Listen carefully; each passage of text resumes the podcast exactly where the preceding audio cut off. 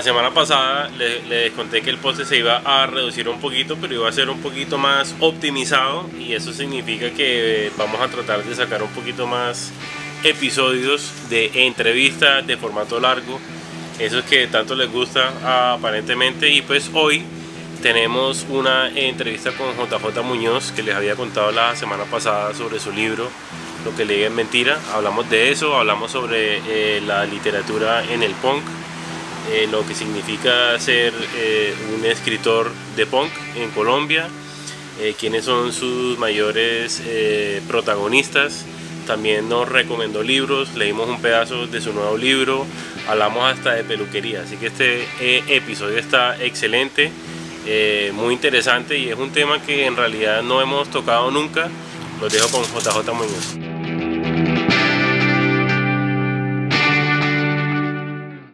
Eso de decir quién soy es, eso es bastante profundamente filosófico, pero bueno, digamos que así en resumen, eh, yo, yo soy, yo digamos que soy de Bogotá, aunque realmente nací en Suacha, aunque realmente mi familia es de Cali y es una historia larguísima que se vinieron de vacaciones y yo nací casi que en un carro entrando a Bogotá, por eso mi cédula dice Suacha, Cundinamarca.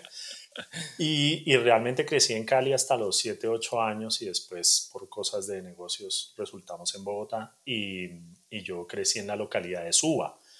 Digamos que entre todo este revuelto de, de, orígenes de mi vida, si hay algún sitio al que me siento yo arraigado, es a la localidad de Suba en Bogotá. Me siento muy, muy bogotano. Eh, aunque tengo, soy un, un, collage de un montón de cosas, pero eso, eso básicamente, ese es mi origen. Y digamos que esto de la literatura siempre, siempre me ha gustado escribir, siempre me ha gustado escribir. Eh, desde pequeño eh, escribía cuentos para mis papás en Navidad.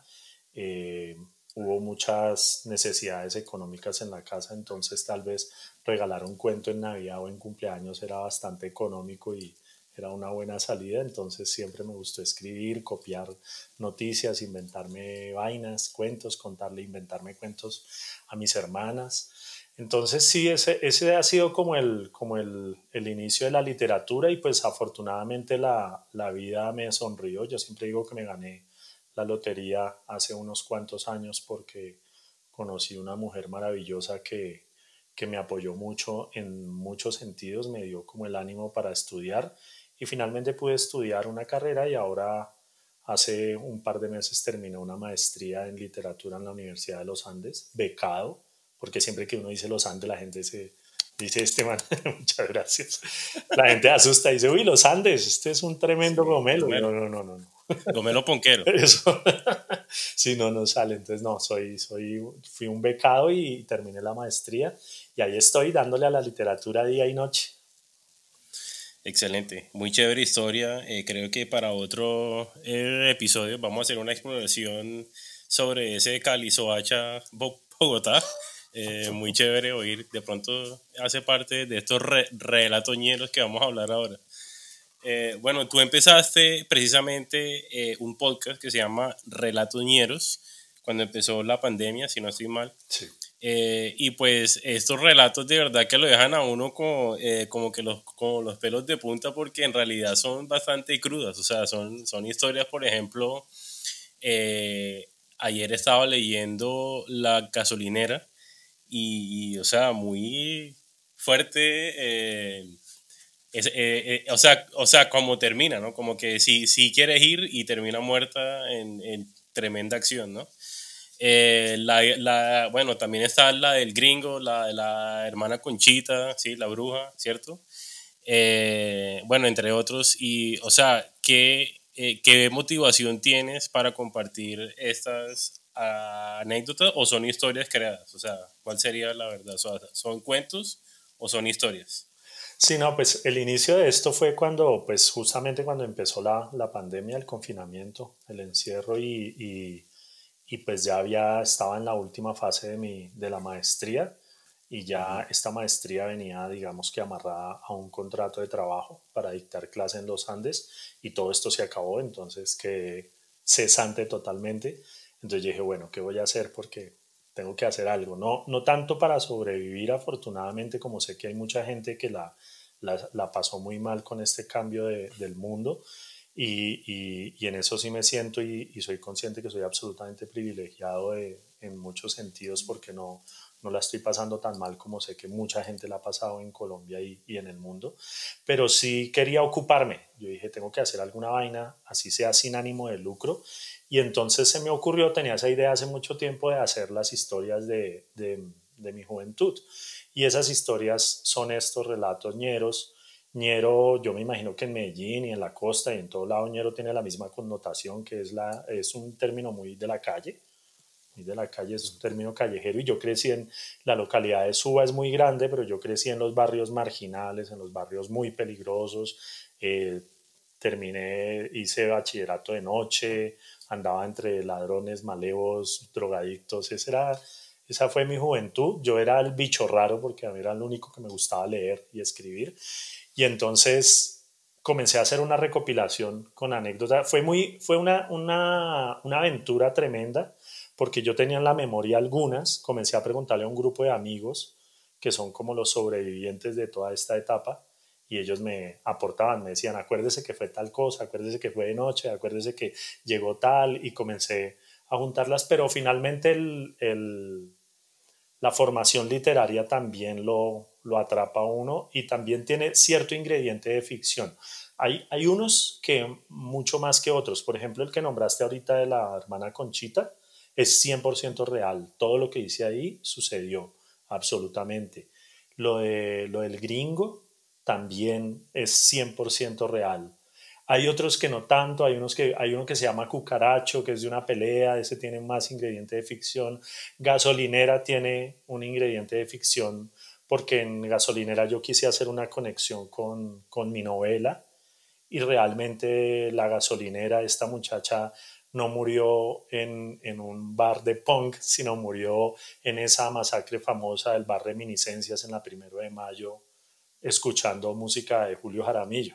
Entonces, digamos que tiene ahí el ingrediente de ficción, pero eso fue más o menos, después me llamó, incluso esa, ya se acabó la primera temporada, fueron 20 capítulos, ya estoy escribiendo los segundo 20 que espero empezarlos en mayo o junio del año entrante.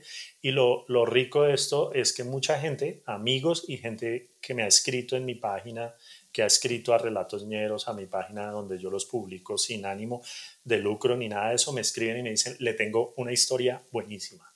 Es de Suba, es tal, y entonces ya estoy juntando el material para la segunda temporada que espero que salga bien y espero, confieso, que espero ahí sí que ya no sea sin ánimo de lucro, Claro. Si ya sacar algunos réditos económicos de ahí, ya me inventaré cómo. Claro, claro. Bueno, hay que llegarle de pronto a la alcaldía o al distrito que siempre están haciendo becas. Sí, sí, siempre. Sí. bueno, y el podcast está ahora es la movida. Exacto. Bueno, excelente. Obviamente vamos a poner links de, de eso en la página, en tropicalpon.com. Eh, vamos a poner tal vez, eh, bueno, no solamente un link, de pronto si hay un playlist o algo, eh, y, bueno, ahí estará todo, todo eso. Entonces, vamos a pasar un poquito lo que es la literatura punk. Em, pues yo la verdad no sabía que, de pronto me puede sacar de la duda que el punk en sí también es un género literario, así como la poesía maldita, como, eh, bueno, entre otras. y pues yo pienso que, o personalmente, yo he estado eh, metido en el punk por muchísimo tiempo y pues yo sí he visto eh, que han salido libros, que han salido poetas y todo, pero nunca pensé que, que era eh, un género en sí. ¿Qué me puedes contar de esto? ¿Qué hay? Sí, digamos que es como lo que llaman un subgénero en la, en la, en la literatura, pero tiene dos vertientes y ahí hay que ser un poco cauteloso o cuidadoso en eso. Digamos que aquí ya me pongo un poco académico y es que digamos que lo, el punk, lo que es todos, digamos que yo, yo defino el punk o no, el, el punk es muy difícil, creo que buscar definir el punk es lo más anti-punk que puede haber, pero digamos que el punk es una contracultura y esa contracultura posee muchas aristas y entre esas aristas pues las más conocidas por todo el mundo son la música, y también la forma de vestir, las crestas, los taches, el cuero, las botas, esto. Pero tiene otras aristas que es entre esas los libros, la literatura, la poesía. ¿ya? Hay un género muy, muy definido que es el cyberpunk. El cyberpunk es un género de ciencia ficción al que se dedicaron muchos escritores que eran súper chiflados, muy drogadictos, muy locos en los años 50 y 60. Y, y, de ahí vienen un montón de historias que hablan sobre el futuro, pero un futuro podrido, como, como decimos los, la gente cercana al punk.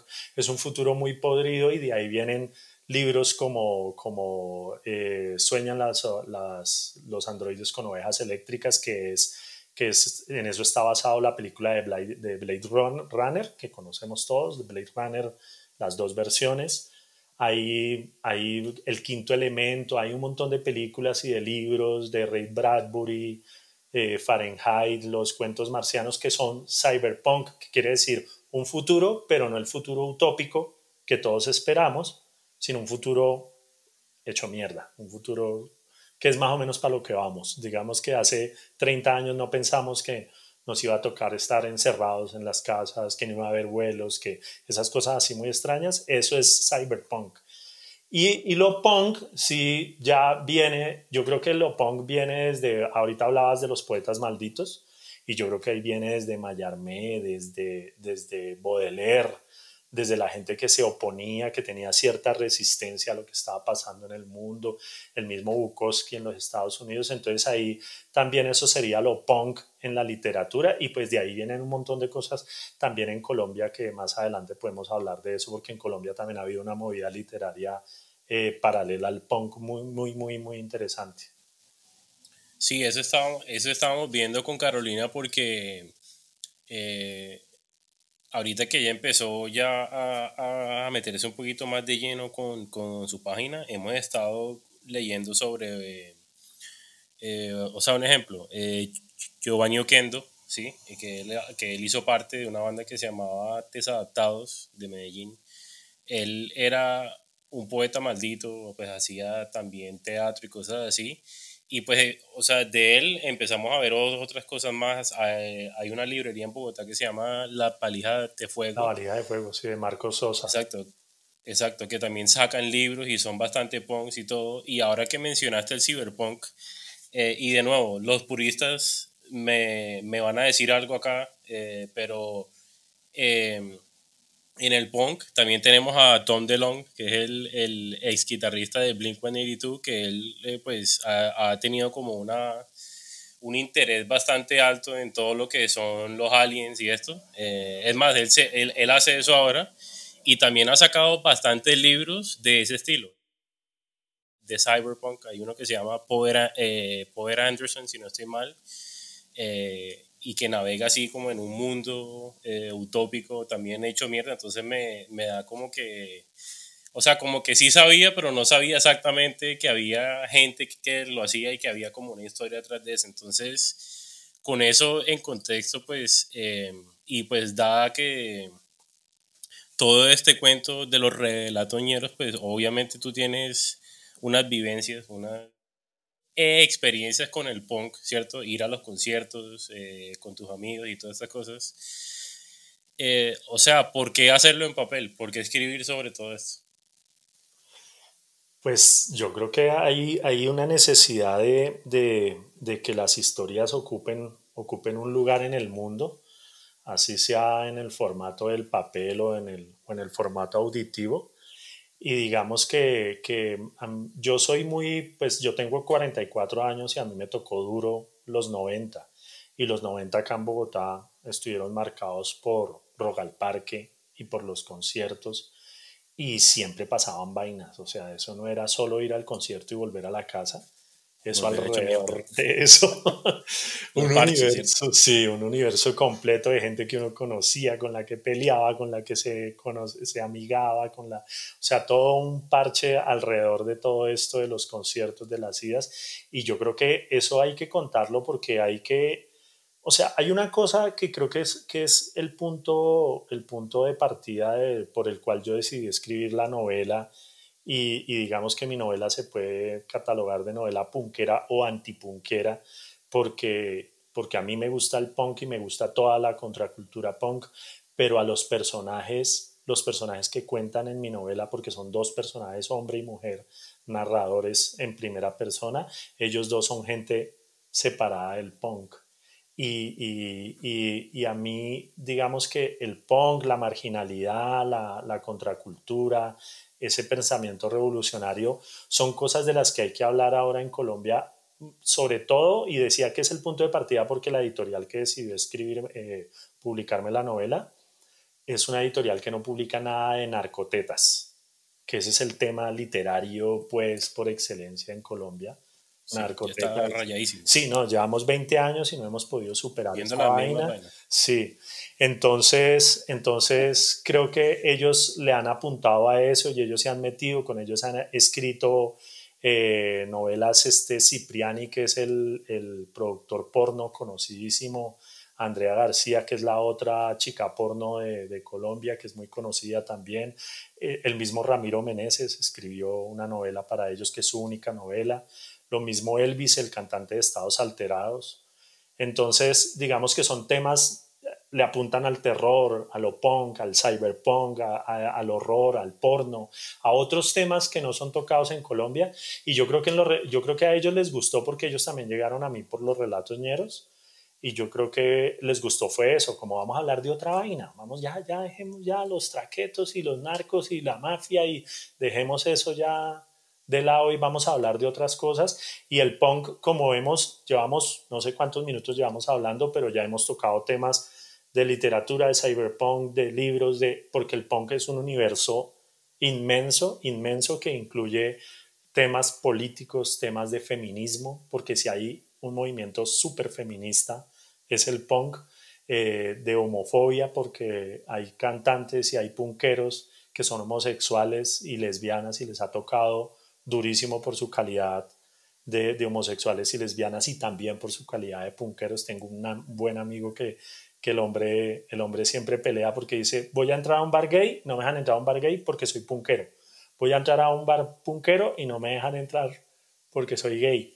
Entonces, el man, sí, el man está ahí en la mitad porque es un gay punquero. Entonces, digamos que sí, esa, esa fue como la idea de contar, de contar de contar algo diferente a lo que hemos venido contando siempre, siempre hablando de lo mismo. Para eso están los noticieros. Sí. Oye, ahora que mencionas eso, siempre me ha, me ha causado curiosidad ese, esa hipocresía que hay en el punk. O, bueno, así lo veo yo, como que el punk que es sin reglas, que es, sí, todos unidos, somos familia, eh, pero no puedes entrar porque eres gay.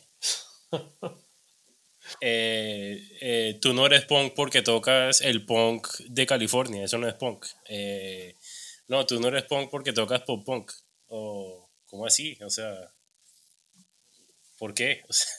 ¿Quién define eso? O sea, ¿dónde están esas reglas que están supuestas a, a romperse, cierto? Entonces me parece interesante que, que lo hables también desde ese punto de vista, porque si en el libro tú vas a hablar del punk, pero no son de punk, o sea, es la mentalidad, pues, ¿no? O sea, obviamente no lo he leído porque tampoco ha salido, creo que sale hoy, si no estoy mal, hoy jueves. Em, eh, mañana. 12. Mañana hubo un pequeño atraso y mañana, mañana va a ser así el, la salida ya a librerías y eso. Claro, bueno, si están viendo ah, cuando, esto, ya salió el libro. cuando esto salga ya tiene que estar, ya lo, ya lo tienen en las manos. Exacto, hoy es, hoy es jueves 12 de noviembre, pero bueno, ¿por qué no entramos de una vez en detalle? Pues ya que estamos hablando del libro, eh, se llama Lo que le diga es mentira y nos dejaste un pequeño ejemplo en la página, eh, unas cuantas, unas, eh, unas cinco o siete páginas bastante chéveres, de, de qué se trata el libro y pues, o sea, de dónde nace esa idea de sacarlo. Sí, pues justamente esta es una historia, digamos que el mismo nombre es un dicho muy colombiano, eso solo se escucha acá. La gente dice lo que le diga es mentira cuando no sabe qué responder. ¿Sabe dónde queda tal iglesia? No, lo que le diga es mentira, que es una forma más larga de decir no sé. ¿Sí?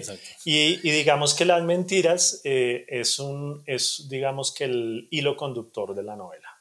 Es el hilo conductor. Hay muchas mentiras, hay muchos engaños y fueron muchos los, los, lo, que se, lo que se denomina los detonadores de esta novela.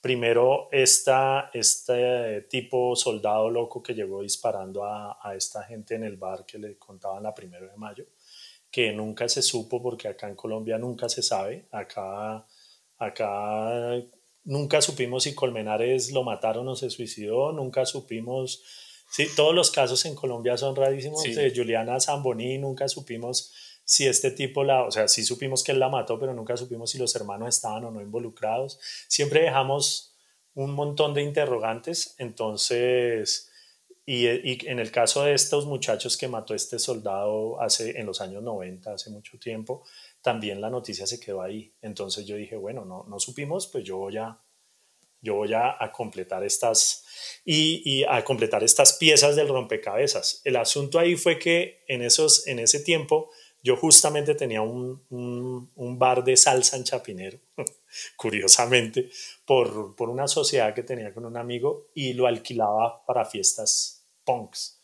Los días que no abríamos había un parche de manes que llegaban y, y yo finalmente compartía mucho con ellos. Yo ya sabía y conocía mucho la movida punkera en Bogotá pero pues yo era como el papá de todos estos peladitos, hasta que un día ya en mucha confianza destrozaron el sitio. Destrozaron el sitio, perdí un montón de plata y todo, quedé con mucha piedra porque ellos me decían que, muchos me dijeron que, que es que eso lo hacían no contra mí, sino contra el sistema. Yo, weón, o sea, yo...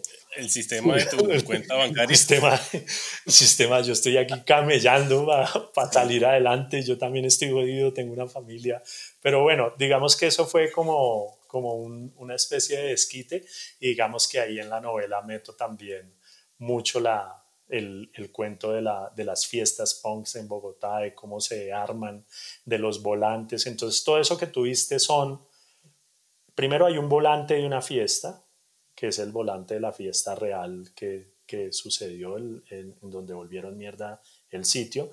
Y hay un montón de recortes de Crónica Roja, que la Crónica Roja es otra vaina y en eso yo he tenido unas discusiones buenísimas con un montón, discusiones en el buen sentido de la palabra, eh, conversaciones, eh, porque la Crónica Roja es, yo no sé en Medellín cómo, cómo será acá, hubo un, un periódico que se llamaba El Espacio, muchos años, que era sangrientísimo, Súper amarillismo. Sí, yo no sé si en Medellín se vendía, no sé si, si sea... No, yo no sé, yo soy de Cartagena. Ah, mentiras, bueno, en Cartagena o en, en, la costa, no sé, eh, me imagino que allá debe haber.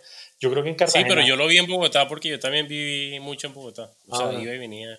En Cartagena creo que hay uno que se llama El Extra o algo así, ahora que... que eso es sangre. Debe ser sí. sí. Bueno, pues a mí esa crónica roja siempre me ha parecido lo más punk del mundo. Esa gente le pone la foto, le toma la foto al muerto en primer plano, el puñaladas, disparos, y todo eso, digo que es punk porque todo eso sucede en el barrio. O sea, el día que mataron a Galán, el día que mataron a Jaime Garzón, el día que mataron a Lara Bonilla, eso no sale en ese periódico. En ese periódico sale es el mensajero que se mató con otro por un pedido, el man que mató a la mujer porque le fue infiel, todo lo marginal. Sí, todo lo urbano, todo eso sale ahí. Entonces la novela es una mezcla de eso, es una mezcla de la movida punk en Bogotá, de la crónica roja, de lo mentirosa que puede llegar a ser la crónica roja y de la historia de dos personas que están viendo el punk por primera vez. Entonces están, y en eso me basé mucho en mi mamá, que mi mamá siempre decía, cuando yo era muy pelado y andaba muy, muy de taches y muy de botas y muy mechudo, me decía, esa música que usted escucha es como muy como para saltar. Yo pensé que era más pesado lo que usted escuchaba porque el punk finalmente, mucha gente lo confunde con el metal, ¿no?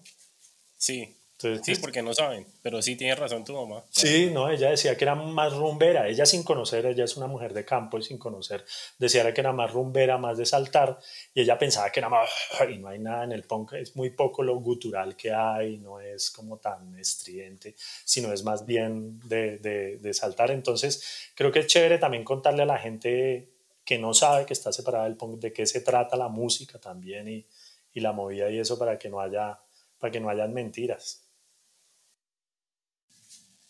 Bueno, eh, me parece chévere que toques ese tema porque pues en el podcast nosotros lo que estamos tratando de hacer es unir eh, estos parches o esta escena que pues siempre era como que no, la, la escena hardcore, la escena ska, la escena neopunk, la escena punk, ¿cierto? Eh, la metalera, entonces todos eran por grupitos y cuando se unían era para pa, darse en la gente, o sea, para matarse.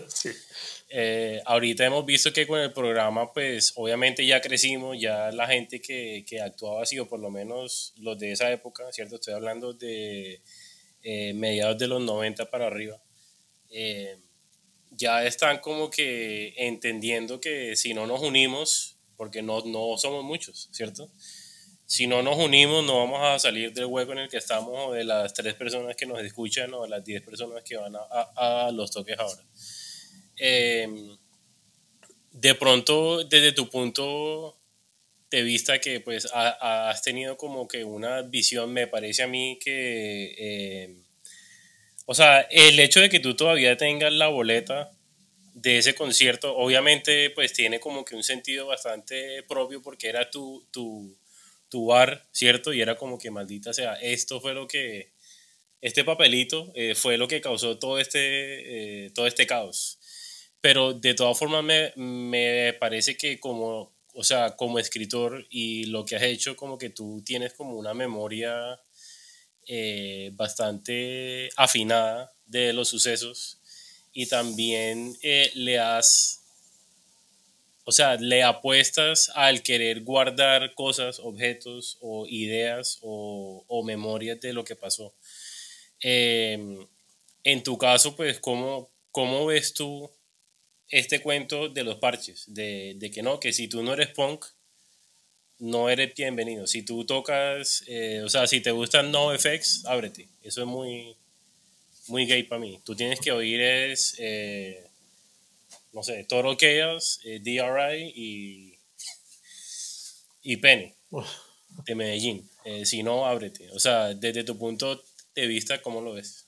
Sí, no, yo creo que eso, eso lo, que, lo que vos decías de, de, que somos pocos es cierto y pasa eso en el punk y pasa en la literatura.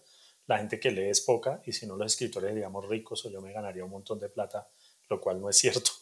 Y, y, lo mismo pasa con el punk, somos muy pocos, somos muy pocos y, y, o sea, somos muy pocos. Yo, yo no es que cuando me preguntan a mí que si yo soy punk, yo nunca sé qué contestar a eso porque no, no, no, no, tal vez yo no sea punk, pero digamos que me ha gustado toda la vida, toda la, la movida alrededor de eso. Pero sí somos pocos los que nos acercamos a este tipo de, de, de culturas y la mejor forma es, es sí, es, es borrar esas, es más, no hay que borrar esas fronteras, yo creo que esas fronteras se borran solas de muchas formas.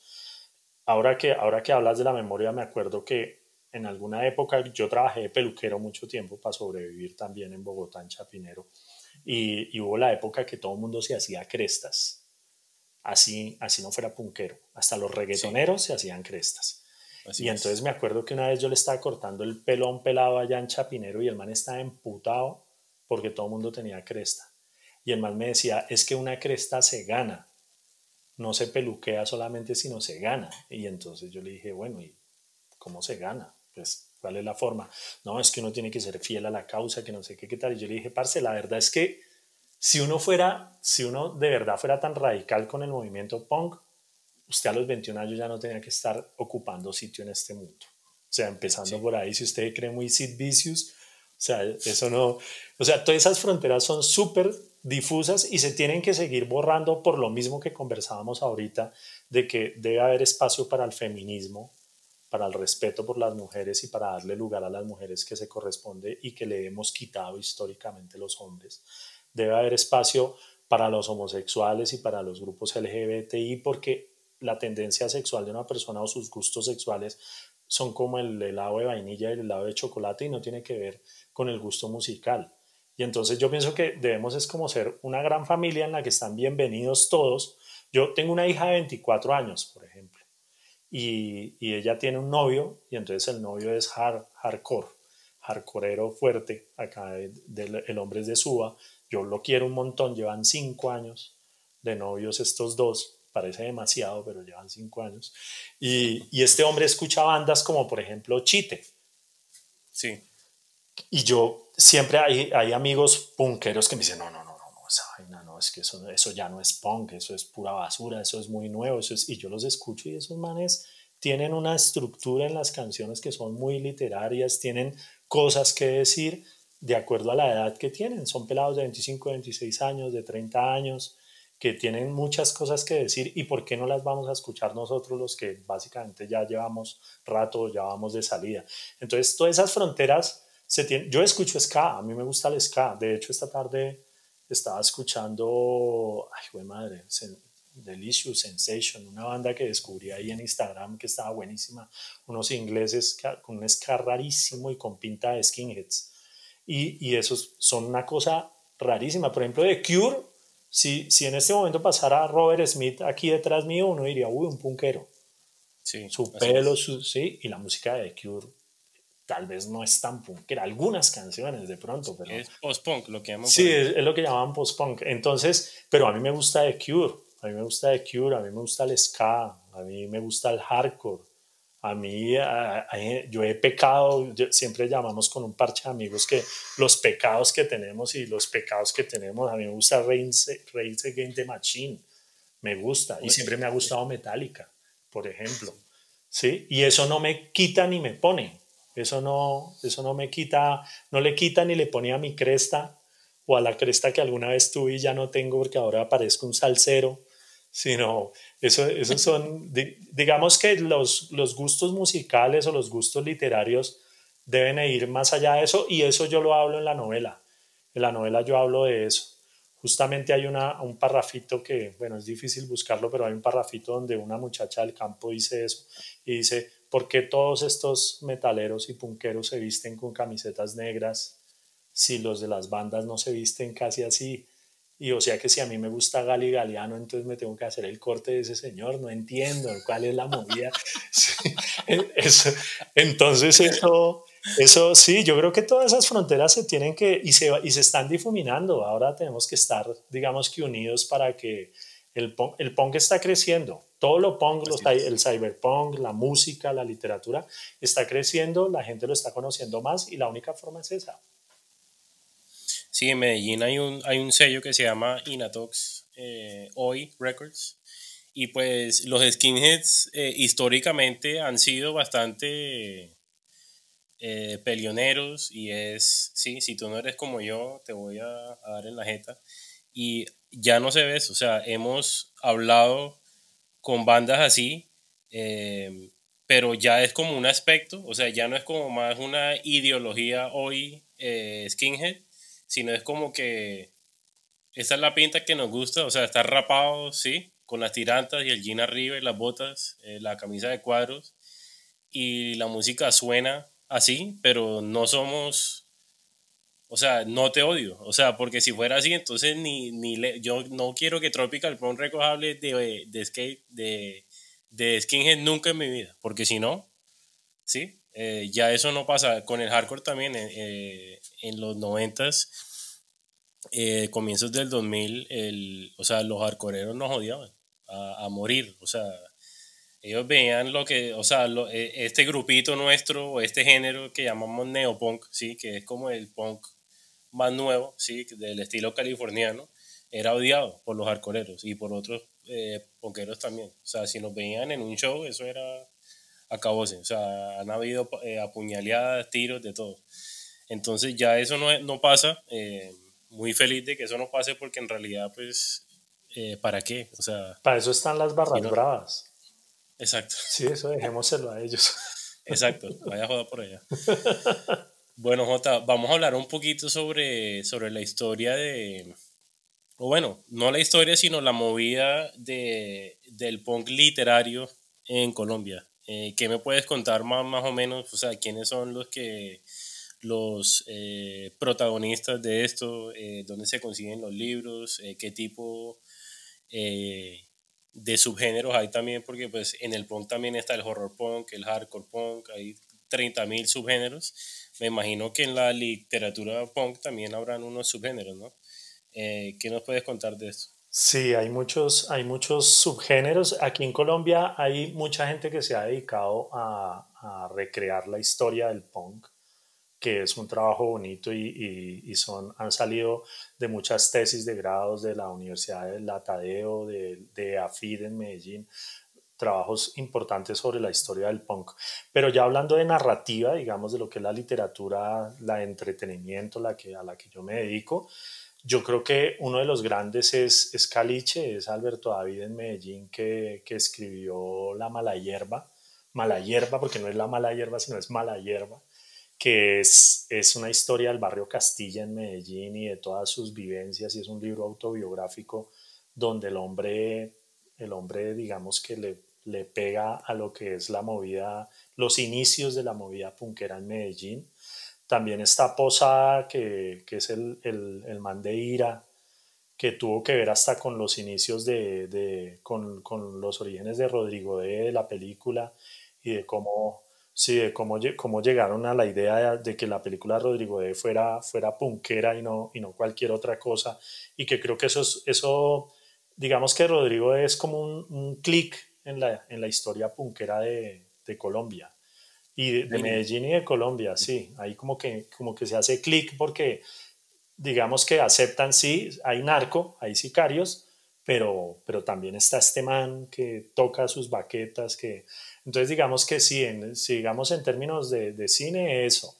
Eh, hay, un, hay otro, es que en Medellín, estos, estos berracos en Medellín están muy al día en, en, en toda esa movida porque porque si uno se pone, digamos que un poco, un poco más juicioso, desde la época de los nadaístas en los 60, había gente que ya tenía mucha tendencia punk, el mismo Gonzalo Arango y ellos, pero diga, hay otro, ahora me acuerdo, Johnny Barrientos, tiene una novela que se llama Tribulaciones de un punk.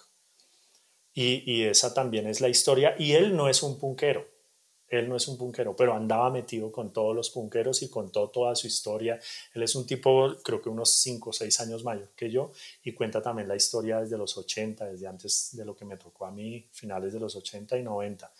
Entonces, digamos que lo, lo que hablábamos antes es que eso es muy poca la literatura que ha, que ha tocado lo punk, es muy poca, pero, pero hay, hay material. Lo que pasa es que hay un, no tanto un género digamos que subgénero sí hay porque hay gente que se dedica a hacer, hay una escritora, eso ya no es Colombia, pero hay una escritora muy, muy punk que es argentina que se llama Mariana Enríquez y esa mujer escribe horror punk y ese el horror, las historias de terror, pero de los indigentes, de los drogadictos, de la calle, de, tiene una historia de un bebé debajo de un puente, unas cosas súper macabras.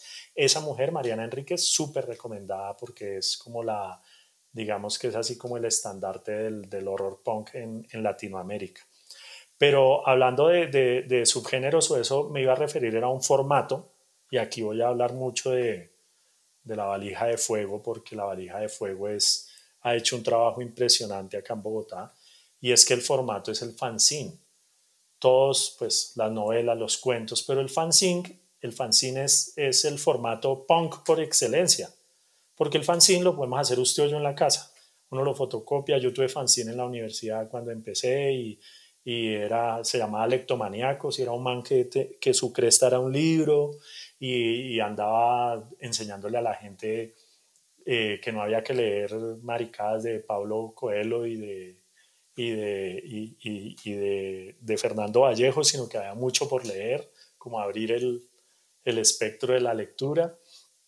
Y entonces un, un fanzine lo puede hacer cualquiera, lo puede hacer cualquiera, y la valija de fuego se ha dedicado en los últimos años a, a, explotar eso del fanzine. Vienen fanzines en alemán, en, en, inglés, hay unos, ahora ya ha pasado al otro lado, hay unos fanzines muy gomelos, hay ya demasiado gomelos que ya son como muy, pero, pero está bien, está bien porque finalmente el fanzine tiene eso, ¿no? Tiene digamos que lo puede hacer cualquiera, hazlo tú mismo es como la, la, la, frase célebre del punk y creo que eso está bien, así como unos pelados compran una guitarra a plazos y le dan a unos tarros con unos palitos que mandaron lijar en la, en la, en la carpintería, pues también hacer sobre un papel unos dibujitos y unas fotocopias también me parece bien y creo que el fanzine es, el, es, es, un, es un formato que está por explotar que hay muchos en Colombia, muchos en Bogotá, pero está por explotarlo desde,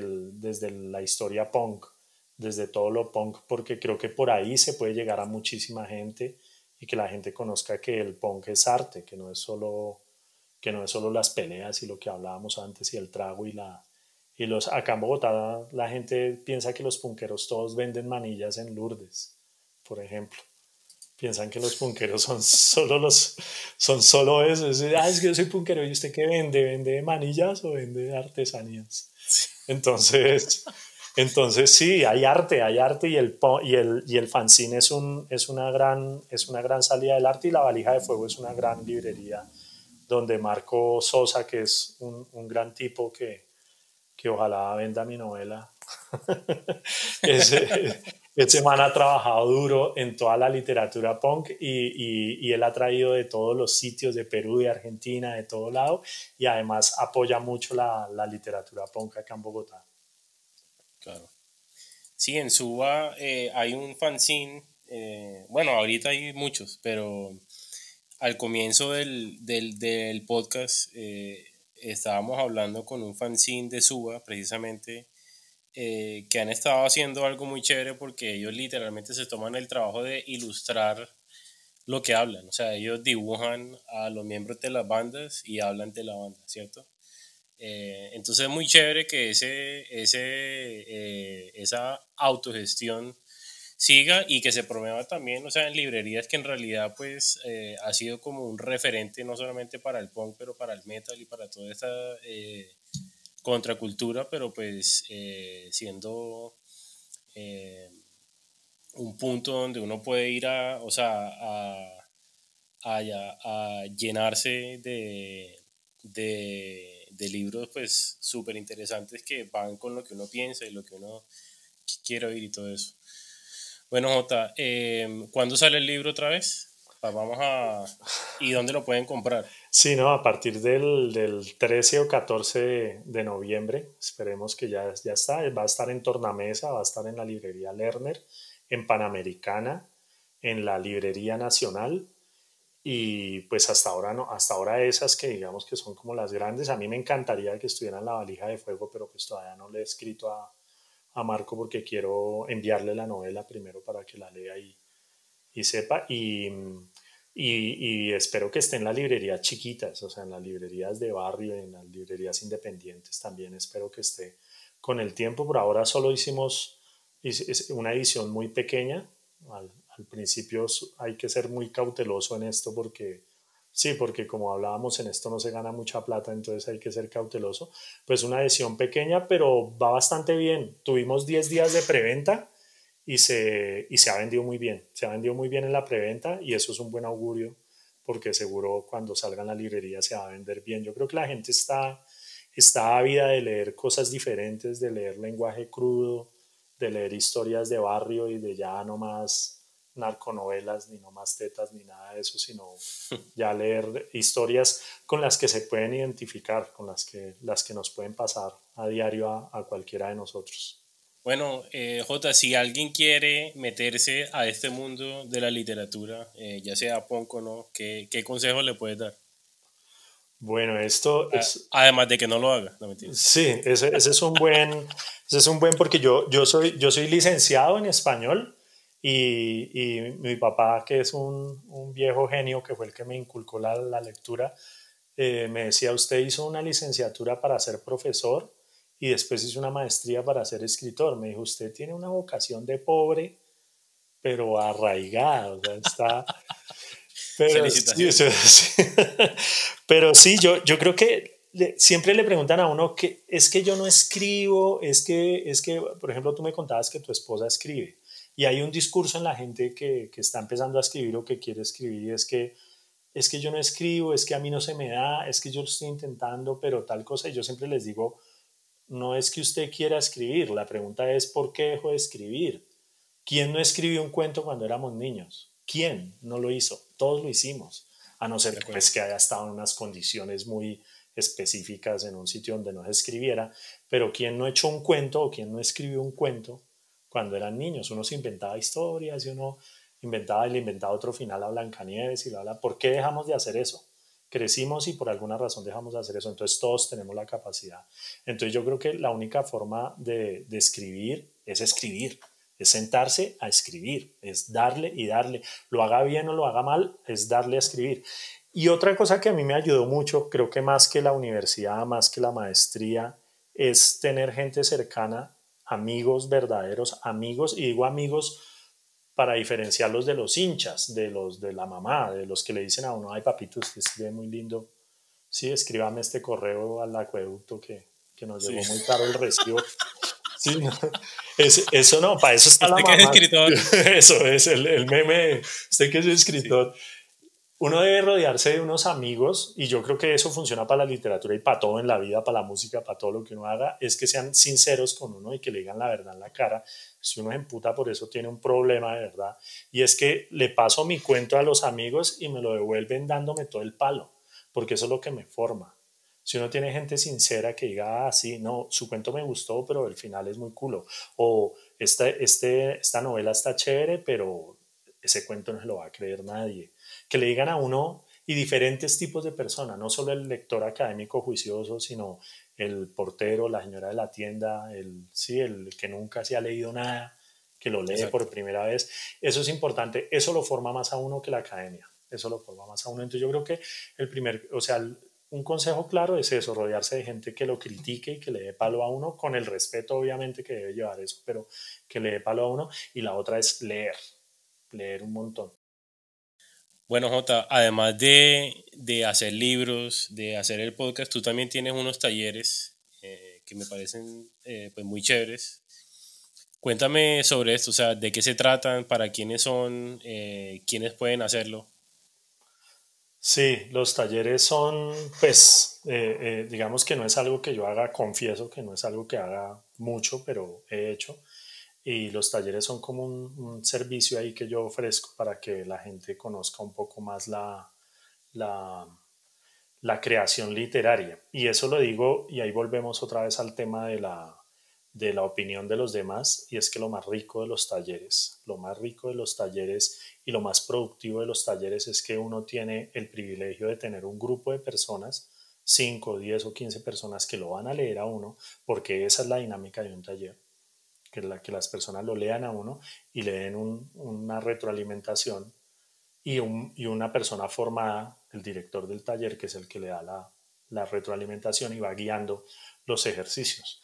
Los talleres se llaman talleres precisamente porque no es una clase de universidad, no es una clase magistral, son prácticas que se hacen, ejercicios muy, muy directos, muy específicos que se hacen sobre literatura. Y a mí los talleres, a mí me gusta dirigir talleres porque hice un montón de talleres acá en Bogotá. La alcaldía, la alcaldía promueve talleres gratuitos que desafortunadamente solo tienen como para 16 personas por cada localidad y a veces hay unos temas específicos como poesía, cuento, novela, crónica. Ahora último están haciendo novela ilustrada, que me parece una chimba de eso, y eso, eso, pero solo tienen cupo para 30 personas en cada uno de esos, entonces es peleadísimo y es enviando un escrito y escogen los mejores escritos y de ahí vienen los, los asistentes al taller. Yo tuve la suerte de haberme ganado tres o cuatro talleres de la alcaldía en diferentes años y asistí a esos talleres y creo que esa fue una gran formación para mí por lo que hablábamos anteriormente y es eso de la opinión, de la formación del director y de que la demás gente le dé palo a uno. Cuando le dan palo a uno es que uno se forma y, digamos que la literatura es eso, es que lo de, la, lo de la inspiración y la cosa mágica y que le caen a uno las musas y lo, y lo llevan a eso no, la literatura es estar sentado y darle duro y es un oficio y es un trabajo y es de camellar y de conocer la técnica y de conocer cómo hizo Capote, cómo hizo Raymond Carver, cómo hizo el mismo Gabo para escribir lo que escribieron, cómo llegaron a eso y cómo puedo yo llegar a hacer algo medianamente parecido o guardando las proporciones o hasta mejor, ¿quién, quién dice que no? Entonces, si los talleres yo tengo esa, esa publicidad ahí en mi página de talleres, pero ha resultado algo, digo, por eso decía que no los he dictado periódicamente, es porque ha resultado que mucha gente ha querido es hacer trabajo solo conmigo. Entonces yo escribo, yo les pongo ejercicios, ellos me mandan, yo les mando retroalimentación y no he tenido la oportunidad de hacer un taller grande y menos ahora con esta vaina de la pandemia pues está complicado, entonces no he tenido la oportunidad. Pero sí tengo mucha gente que ha trabajado conmigo y lo más bonito de los talleres es que es una relación totalmente horizontal. Ahí no es profe-alumno, sino es los dos somos escritores. Por algunas razones de la vida yo digamos que estoy en una zona diferente a la que usted está, entonces vamos a trabajar, a trabajar y es gente buenísima que me ha compartido y que yo he aprendido un montón, un montón de ellos y las mejores ideas se me han ocurrido cuando le estoy explicando algo a alguien que me lo estoy casi que explicando a mí mismo. A mí mismo. Yo voy a huevón, porque yo esto no, no lo había pensado antes, se me acabó de ocurrir. Entonces eso, eso es, eso, esos son los talleres que creo que son un gran espacio para la literatura. Es el ensayadero. Exacto, ensayadero, exacto.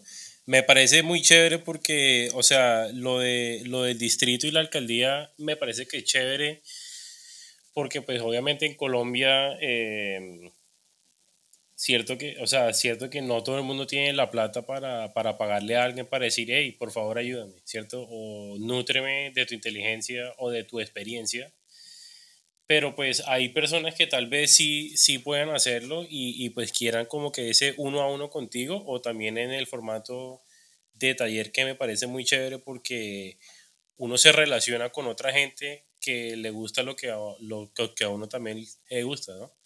Em, o sea, el poder ir a un lugar o bueno, ya sea en internet o en un sitio, chévere poder compartir con gente que, que tenga un gusto afín eh, que tal vez uno pueda, eh, bueno, como dices tú, aprender una perspectiva distinta, ¿sí? De pronto a alguien le gusta un género, al otro otro, y tal vez esa persona no sabía sobre la poesía maldita, a esta otra persona no sabía sobre, sobre el naturismo, la otra persona no sabía sobre el existencialismo en sí.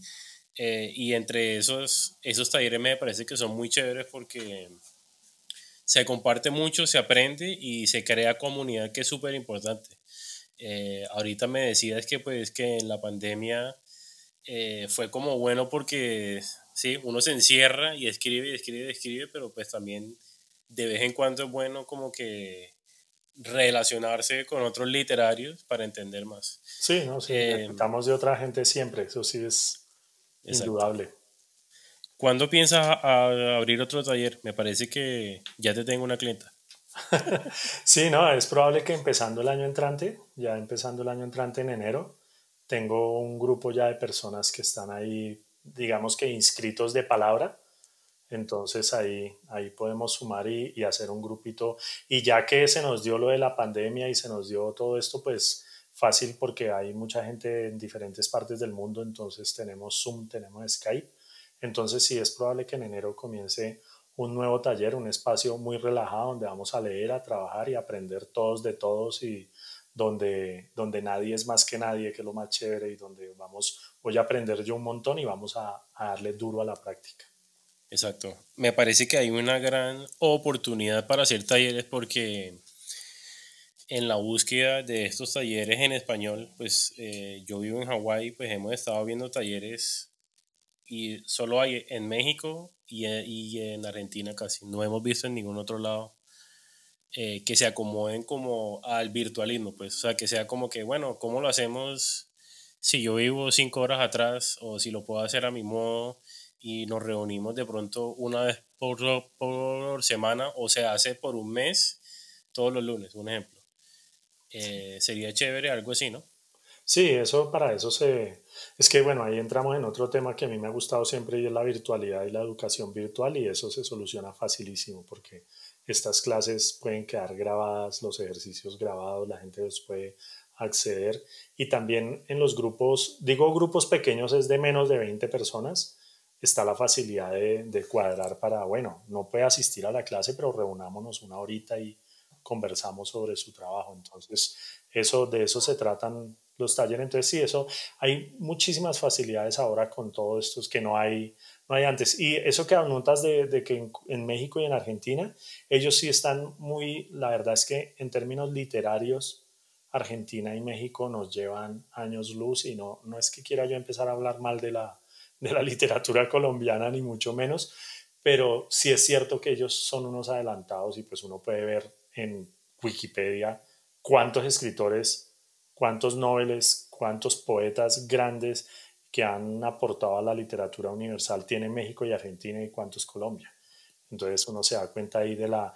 Y, los talleres que se hacen acá en Colombia, desafortunadamente ha habido una, una tendencia negativa últimamente, es que los organiza un escritor muy renombrado y el man se pone a hablar de su obra.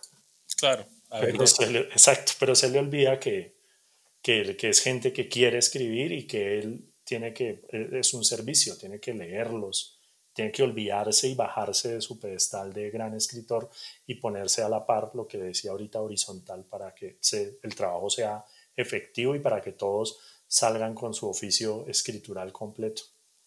Excelente. Yo creo que hasta yo iría solamente para, para escribir mejores canciones. Eso.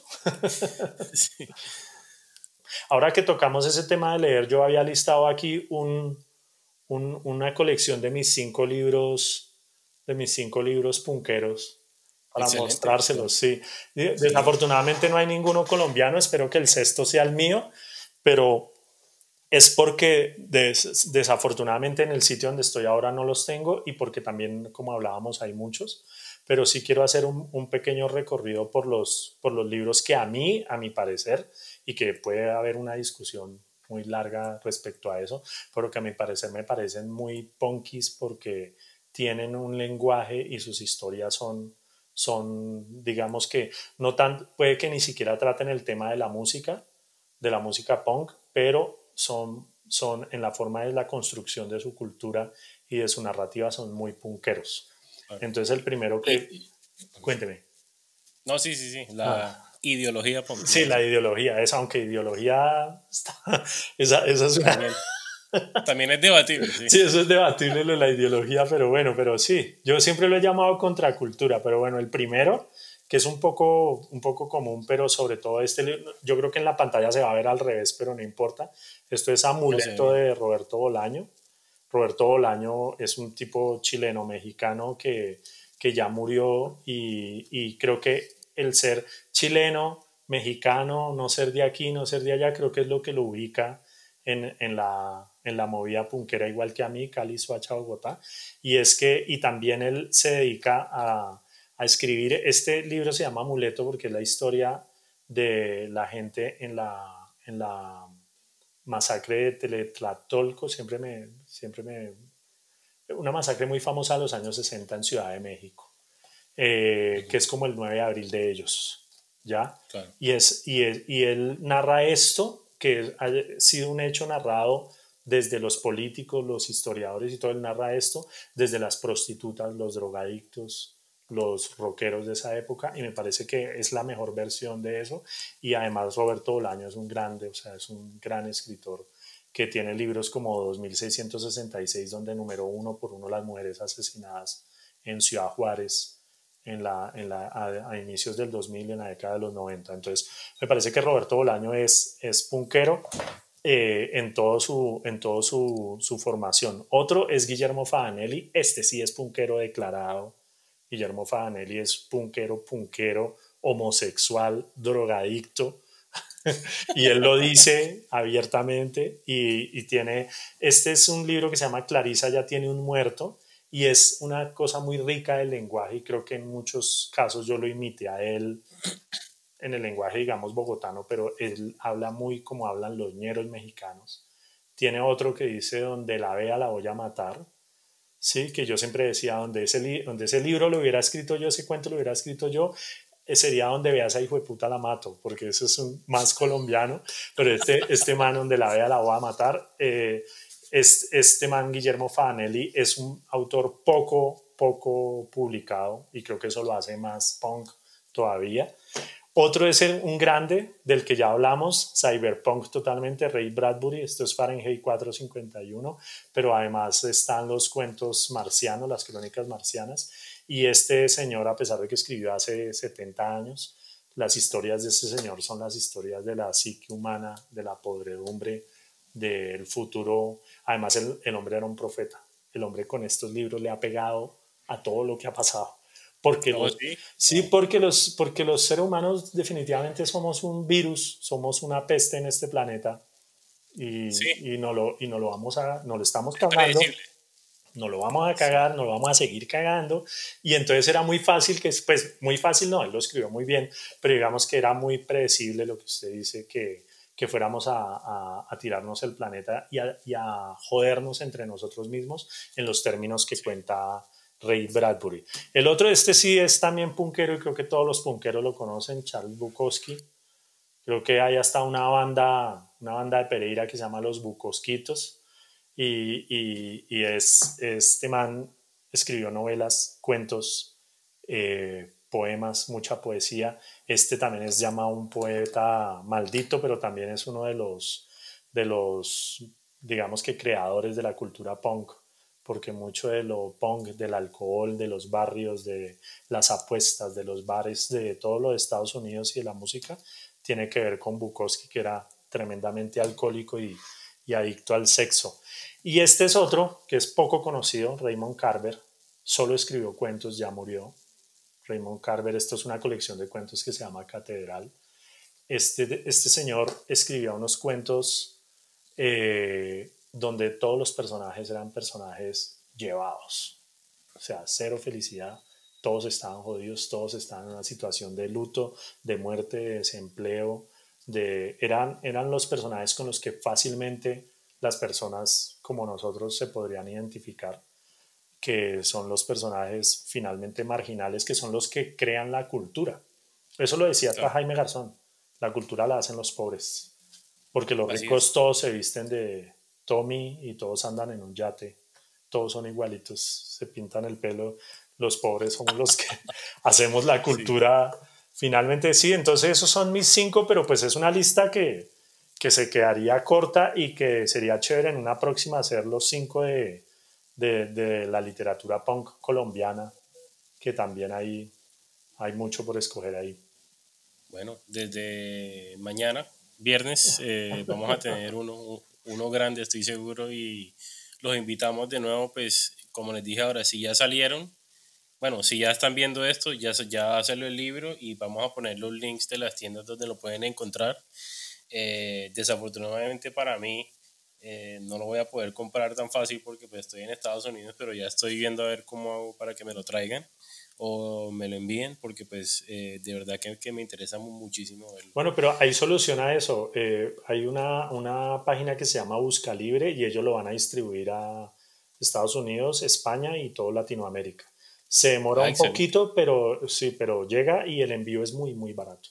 El envío es una cosa como de 3 dólares o algo así. Y también está en versión digital si lo quisieran comprar, sino yo, yo personalmente no, diga, no leo mucho digital, a mí me gusta el libro por todo, por el olor, por, por el agarre, por esto es, una gran, un, gran, un gran elemento, pero, pero también está digital y entiendo que mucha gente joven y mucha gente le gusta la lectura digital y también está en las plataformas digitales. De hecho, en las plataformas digitales ya está disponible en este momento en Google, en Amazon y en iPod, en iPad, en, en la de Mac. En Apple, en esta gente, en esa religión extraña de, de, la manzana, en esta secta, sí. Espero que por decir eso no, no me van a sacar el libro de ahí.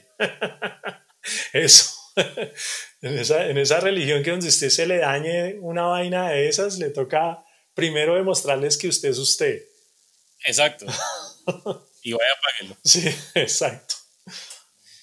Sí, de verdad que es un culto, de verdad. Y soy miembro de ella. muy bien. Oye, una cosa muy chévere que dijiste ahorita cuando estábamos hablando sobre, sobre el consejo es que el ser honesto con los demás cuando es hora de, de, dar como ese feedback, como el, el decir, hey, eh, este cuento me sabe a mierda, porque por tal cosa. O sea, no es que me sepa mierda ya, sino que no me gustó para nada por uno, dos y tres cosas, ¿cierto?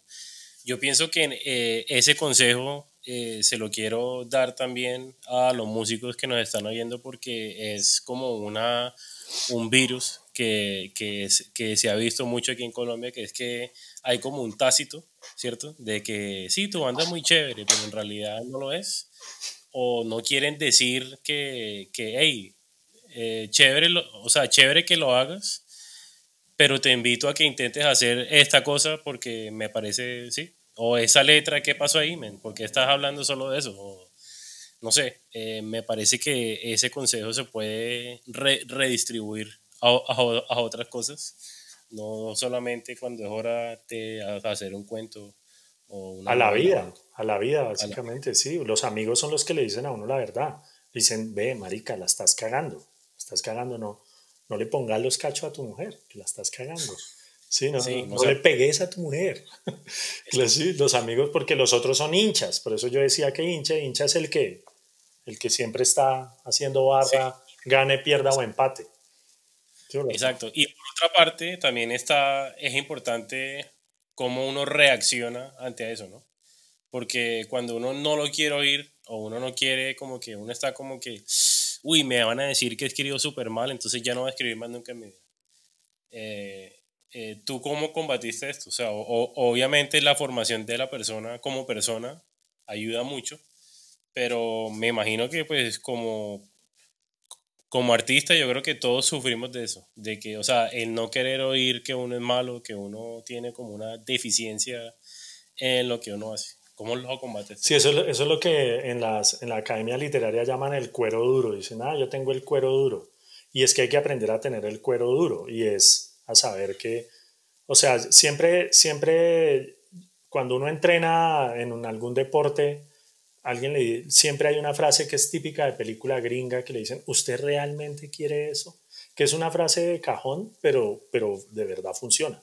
Y es, ¿realmente quiere escribir? Sí, bueno, este no es su mejor cuento, ¿sí? No lo va a hacer, pero continuemos. O sea, sí, este tiene tales y tales errores, este, y, lo que, y lo que os decís es completamente cierto de que, de que es chévere la retroalimentación, pero con...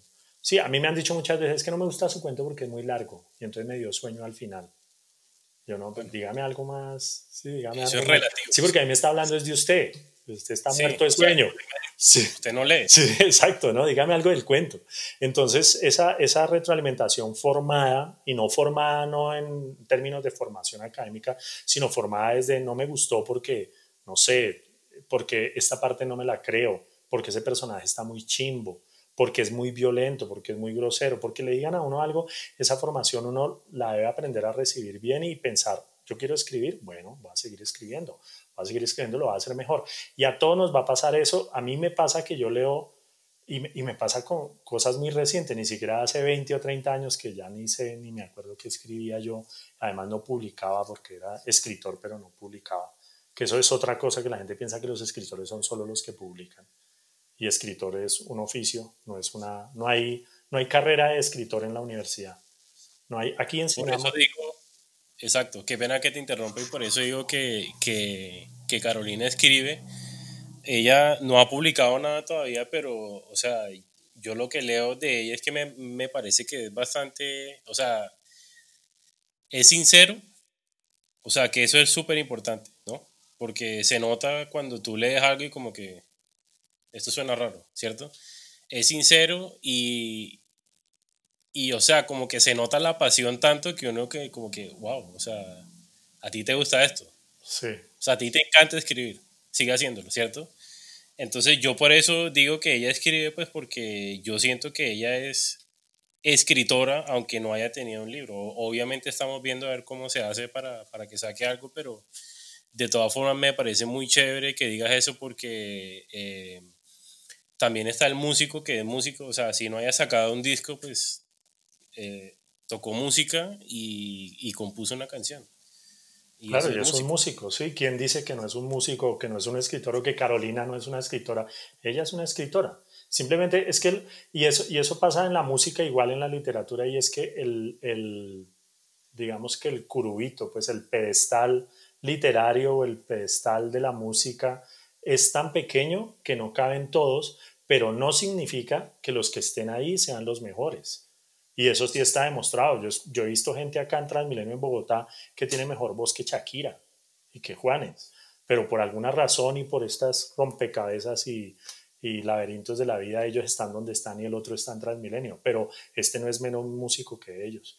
Y Carolina no es menos escritora que yo porque a mí me hayan de arepa encontrado una editorial y a ella no, a ella seguro la va a encontrar. Una cosa que sí es importante y que eso me lo dijo a mí un, un gran escritor hace, hace muchos años, Hugo Chaparro, un escritor bogotano muy bueno, poco reconocido bueno, no mentira, es muy reconocido, pero digo poco reconocido porque no es, él no vende, él no es, él no es, tampoco es narcotetas. Él decía que no hay que ponerse ansioso con la publicación, porque la publicación no, uno escribe, corrige, lo demás lo leen y uno tiene la gratificación de que, de que contó una historia y que los demás la disfrutaron y ahí termina. La publicación es, una, es un plus y uno no debe estar ansioso con la publicación porque esa ansiedad le quita a uno la tranquilidad que necesita para escribir. Entonces, uno debe estar muy, muy tranquilo con la, con la escritura. De acuerdo, me, me encanta eso y, y, me encantaría que la gente supiera, o sea, aunque aquí ya llevamos una hora hablando, quiero que la gente sepa aún más de ti porque me parece súper interesante lo que estás haciendo. Eh, yo personalmente te confieso que no soy un lector ávido, eh, soy de esos que también se duerme, pero sí aprecio el trabajo porque eh, no sé cómo explicarlo, o sea, la, la, la, literatura en sí para mí es un arte tan...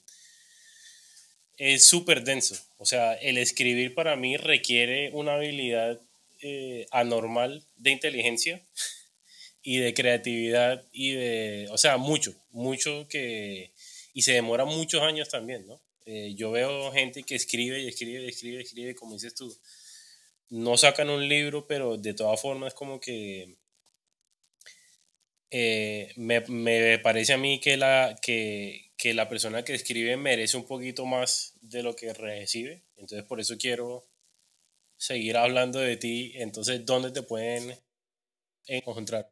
¿En qué redes, páginas?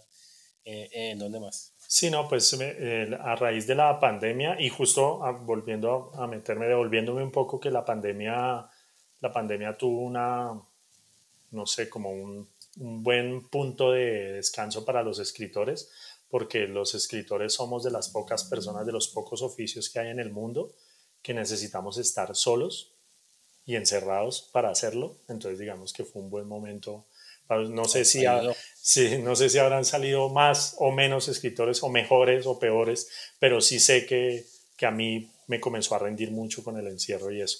Y bueno, no, a mí me encuentran en mi página, en mi página tengo pues el podcast que es Relatos Ñeros, eh, está, es jj.munoz, ahí lo encuentran, si lo buscan en Google soy el segundo que aparece porque desafortunadamente primero está JJ Benítez que ha vendido muchísimo más que yo, entonces con su caballo de Troya. Entonces yo soy el segundo que aparece en Google, pero es jjmunoz.co. Eh, tengo, tengo mi dominio afortunadamente y ahí está mi página y ahí encuentran, encuentran la publicidad de la novela, encuentran los relatos ñeros que está su primera temporada, son 20 capítulos que se pueden leer o se pueden escuchar.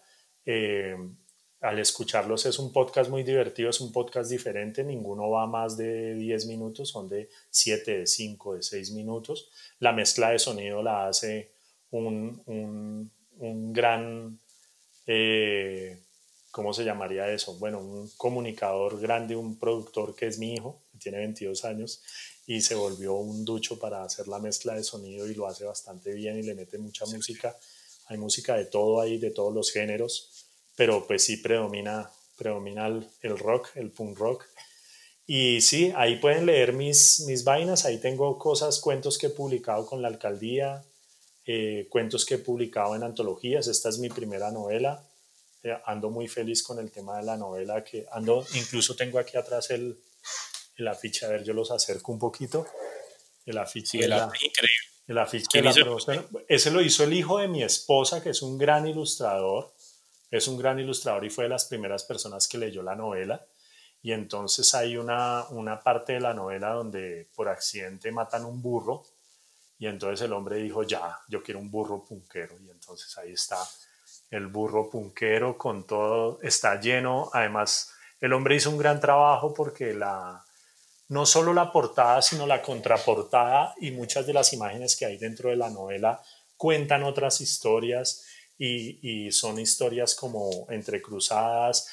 Hay una afiche de Rodrigo E, hay chocolatinas Jed, hay cosas, esas laminitas de chocolatinas Jed, hay cosas muy, muy cercanas a lo que, a lo que, a las historias que se cuentan. Entonces parece que la portada y la contraportada son otra historia, una historia paralela, me parece que la logró muy bien. Y es su primera portada de libro, su primera portada de libro y la hizo, a todo el mundo le ha encantado, la editorial a todo el mundo. Súper bien, eh, felicitaciones a él y pienso que podrían expandir ese arte a otras cosas, afiches, calcomanías. Es muy fanzine, esa portada es muy tipo fanzine.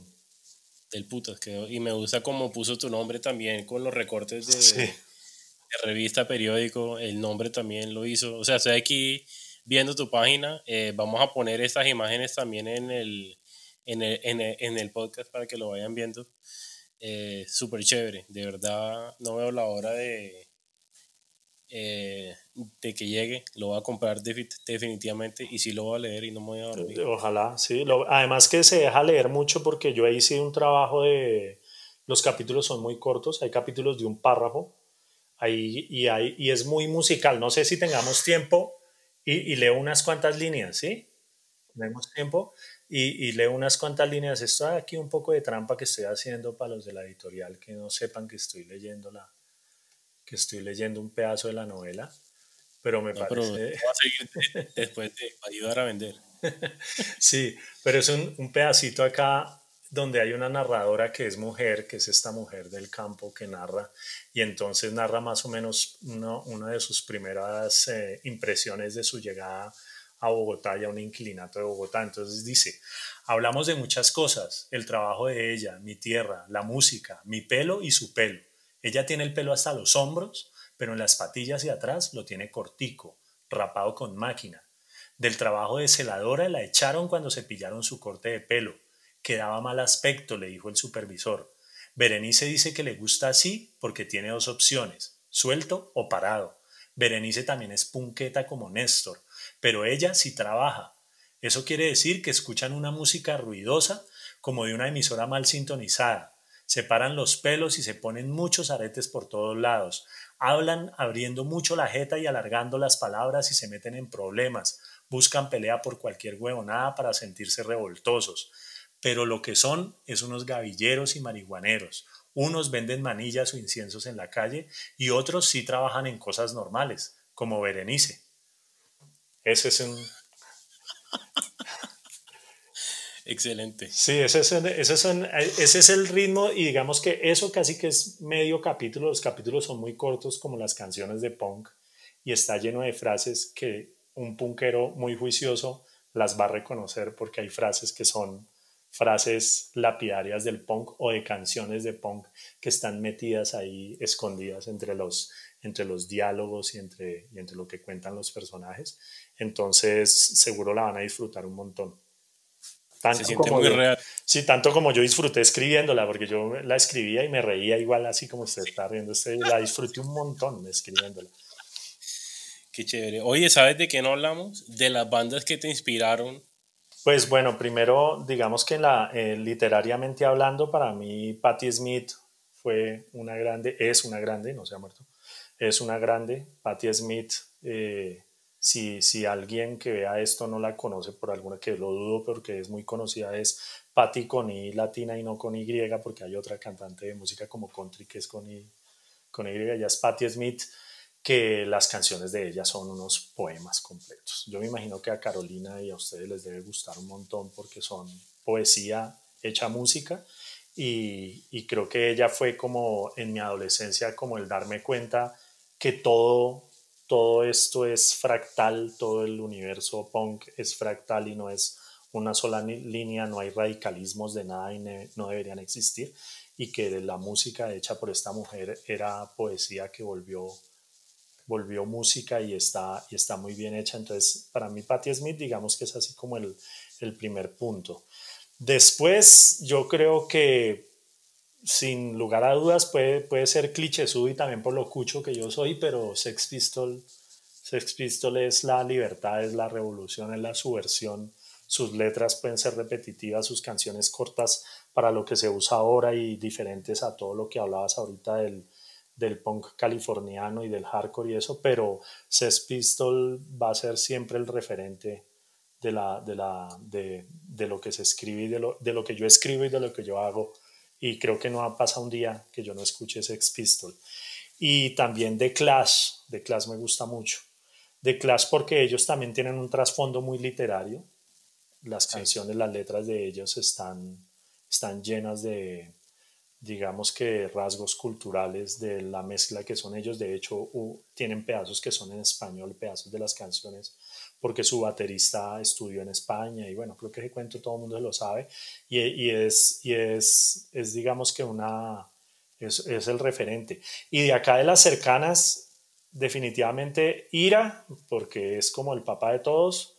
Y Mutantex, Mutantex es Mutantex por todo lo que rodea a Mutantex, por cómo empezó, por Rodrigo D, porque yo soy de las personas que me marcó Rodrigo D, porque a mí me tocó ver Rodrigo D con subtítulos en inglés, porque acá en Colombia estaba prohibida. ¿Sí? Y, ¿En serio? Sí, sí, sí, estaba prohibida. La prohibieron. Rodrigo D la hicieron en 1988 y en Colombia nadie vio Rodrigo D hasta el 90, porque primero fue y se ganó premios en festivales afuera y después llegó a Colombia y cuando llegó a Colombia no había un formato eh, un formato eh, made in Colombia, todo ha sido mezclado en el extranjero, entonces llegó con subtítulos en inglés y se veía en cine con subtítulos en inglés. Entonces era chistosísimo porque uno escucha gonorrea y era motherfucker. Sí, unas traducciones. no, pues no, no tiene nada que ver, pero me imagino que así la disfrutó la gente en todo el mundo y entonces para mí, de hecho, un, un, video que yo tengo por ahí en las redes es lo que lo hizo el novio de mi hija y mi hijo lo hicieron, el novio de mi hija, él lo hizo. Son los recortes de, de periódico y de fondo suena No te desanimes, mátate, de, de Mutantex y para mí Mutantex y, y, y, Ira son como las bandas, pues las, las que marcaron porque uno los veía porque, bueno, también de Bogotá debo darle crédito que, que en Bogotá vi en muchos Rock al Parque, me gustó mucho y, y, bueno, de Bogotá no porque él no es de Bogotá, pero La Pestilencia fue también una banda que me marcó por las letras fuertes y también Policarpa y sus viciosas, que sonó mucho acá en Bogotá. No sé qué tanto sonaría en otro lado, pero Policarpa son, y por ahí están dando lora todavía estas mujeres ya Europa y han salido del país. Sí, son tremendas, además son feministas y andan dándole a la movida de la peluquería y de un montón de cosas, hacen de todo, son madres, son unas tremendas mujeres las policarpas, entonces creo que ellas, esa, eso como que marcaron mi juventud, esas son como mis bandas, mis bandas colombianas, así como que las llevo en el corazón. Excelente. Bueno, vamos a poner obviamente links y los vamos a, a mencionar. Bueno, Jota, de verdad, muchísimas gracias por tu tiempo y, y por, eh, o sea, dedicarte a esta hora de, de, hablar sobre, sobre el punk, sobre todo lo que tenga que ver con la literatura nacional eh, alrededor de la cultura de esto, porque es súper importante y pienso que aquí en Tropical Punk Record siempre hablamos sobre eso, ¿no? hablamos todo lo que tenga que ver con la cultura punk, Sky Hardcore en Colombia y esta es la primera entrevista que hacemos de alguien que literalmente escribió un libro eh, sobre el punk, o bueno, eh, con rasgos punk, eh, y no quiero que sea el último, entonces de verdad muchísimas gracias por, por empezarnos en, esta, en este ámbito que es súper importante y la verdad no veo la hora de, de ver y leer tu libro. Listo, ¿no? Muchas gracias, muchas gracias y un honor haber estado acá en este espacio chévere. Yo ya había escuchado algunos de los, de los podcasts de ustedes y la verdad es un honor muy feliz de estar acá. Y no, nada, pues los quedan todos invitadísimos a leer la novela, a escribirme por las redes, me pueden escribir al, a mi página o me pueden escribir en Instagram, soy JJ, j.j.muñoz en todas las redes, en Facebook y todo, y si me escriben, yo siempre contesto, siempre contesto, siempre tarde o temprano les contesto, y me gusta que la gente me escribe y me diga lo que, lo que quieran decirme, que no les gustó, que les pareció una mierda o que les pareció una chimba, lo que quieran decirme ahí siempre, porque la idea es que tengamos, tengamos muchos amigos y que crezca toda esta, esta cultura punkera y, y literaria. Así es. Bueno, Jota, muchas gracias. Bueno, abrazos.